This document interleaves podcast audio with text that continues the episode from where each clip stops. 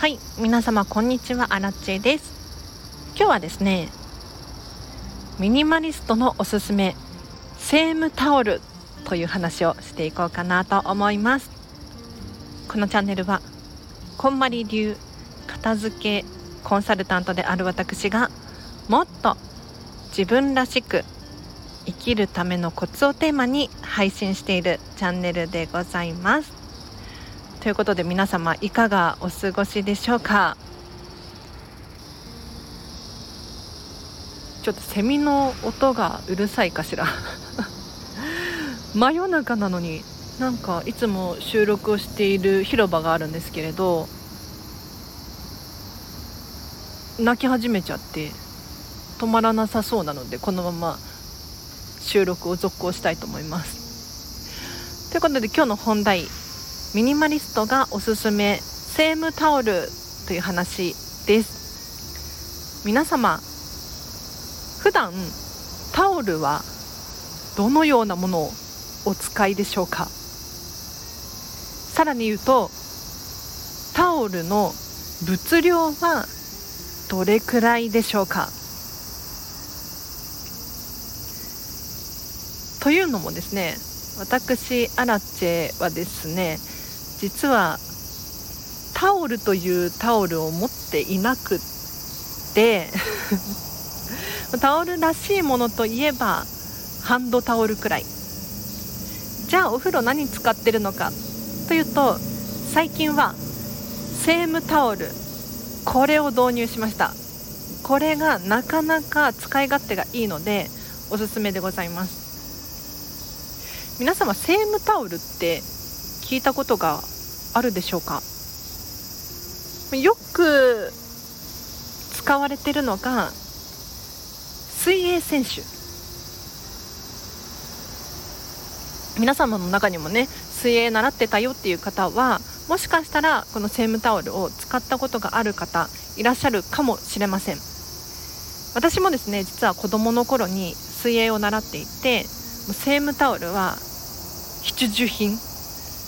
だったんですけれどじゃあこのセームタオルって普通のタオルと何が違うのか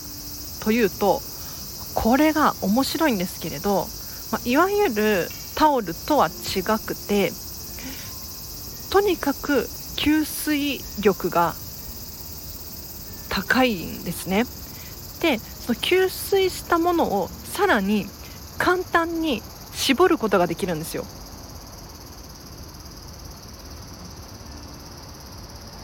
から何度でも吸って何度でも絞れる。これはプールで非常に役立つタオルなんですがこれをですね私アラチは最近、うん、普段使いに採用いたしました。そうすると何がいいかというと妹もねこれ使ってるんですけれど1人1枚ずつですよ。ストックがいらないっていうメリットがあります。セームタオルを1枚用意しておいてお風呂代わりにあお風呂上がりに拭くじゃないですか。で拭いたら絞ってどこかに引っ掛けておくだけ。そうすると自然とそのまま乾燥してまた次使える。でこのセームタオルどうやって洗うのかといったらもうお風呂場で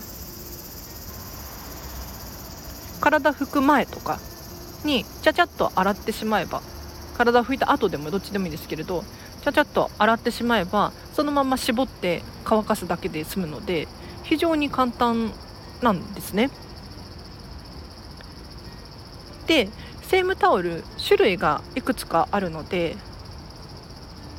こちらをご紹介させていただこうと思うんですけれど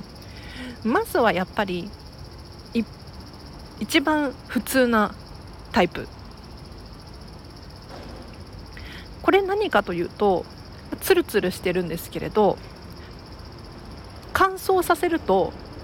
カピカピになっちゃうんですよ。想像つくかな？基本セームタオルってプールとかで使うものなので濡れた状態であることが基本なんですね。なので、まあ、外とかに干しておくと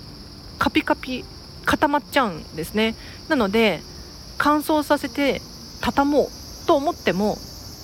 畳める状態にない。ですがどうやら最近新しいタイプが出たようで私の子供の頃にはなかったと思うんですけれど乾燥しても柔らかいタイプっていうのがあるんです。で私これ買ってみたんですけれど確かに乾燥させてみても柔らかい。畳めるんですよ。なので、ま、どっちがおすすめかって言われると柔らかい方がいいかなって思うんですがちょっとだけ値段が高くなるのでこれはもう人によりけりかなと。でセームタオルどこで買えるのかっていうともうネットショッピングで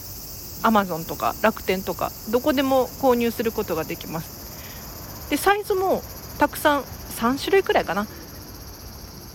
ミニサイズと中サイズと大サイズと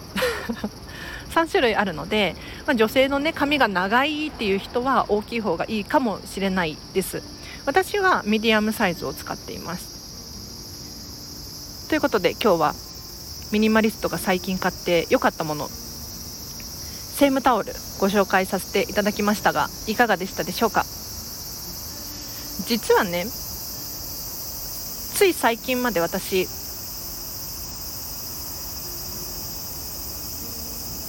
セームタオルの前は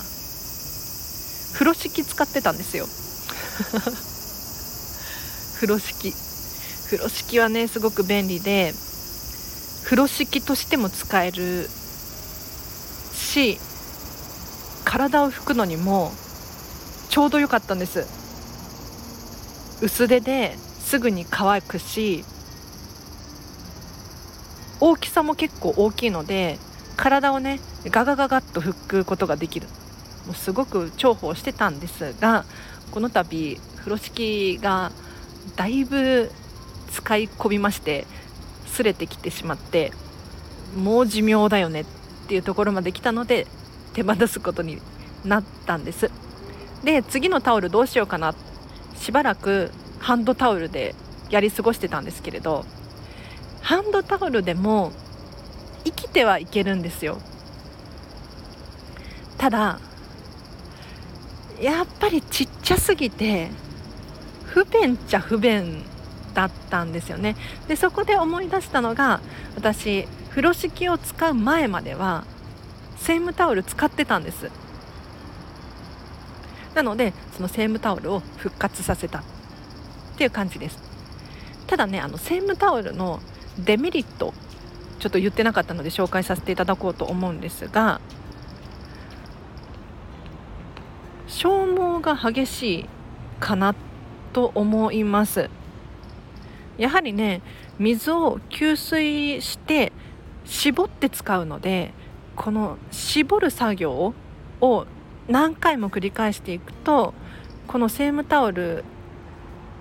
ひびが入ってきて タオルなのにひびが入るんですよ。固まっちゃうから。そこから繊維がこうむき出しになってくる。なので普通のタオルって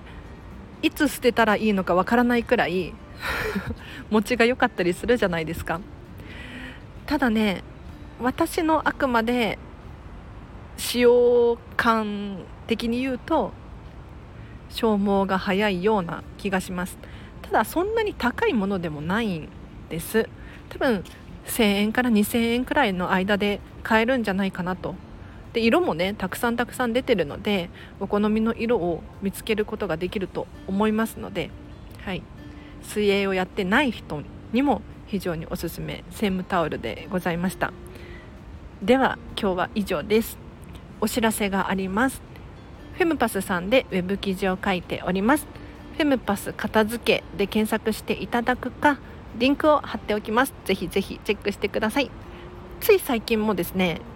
新しい記事が公開されました。先週かな？私の大好きなディズニーホーンテッドマンションを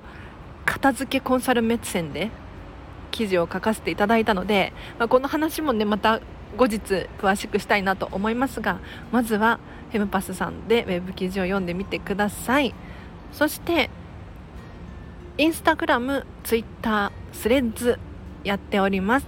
アラチェのその他 SNS 気になるという方いらっしゃいましたらこちらも合わせてフォローしていただけるととっても嬉しいです。それからお仕事のご依頼等ございましたらお問い合わせフォーム貼ってありますのでこちらからお気軽にお問い合わせください。アラチェがメールにて返信させていただきます。例えばお片付けのレッスンの詳細を知りたいですとか例外的にこんなレッスンできますか？とかあとは片付けワークショップをうちの会社うちの学校でやってほしいなんていうお問い合わせもベリーウェルカムです。でもし万が一私アラチェで対応できないなと感じた場合は株式会社 KMJ こんまりさんの日本の会社に託すこともできますのでまずはご相談いただければなと思います。あとはこんまり仲間が聞いていたら8月の頭にですね東京こんまり交流会というのが開催されます。詳しくは Facebook のこんまりグループに詳細が出ていますのでお早めにお申し込みください。というのももともと想定していた金額よりもかなり費用を抑えることができそうなんです。ランチ交流会なんですけれどこのランチ代がもともと予定していた金額よりもかなり抑えることができそうなのでなかなかねこんまりコンサルタント同士でも直接お会いする機会ってなかったりするじゃないですか。この機会にぜひ皆様おまつお,、ま、お集まり？ください。では今日は以上です皆様お聴きいただきありがとうございましたこの放送が良かったらいいねボタンとチャンネルフォローお願いいたしますでは明日もハピネスを選んでお過ごしください。あらちでした。バイバーイ。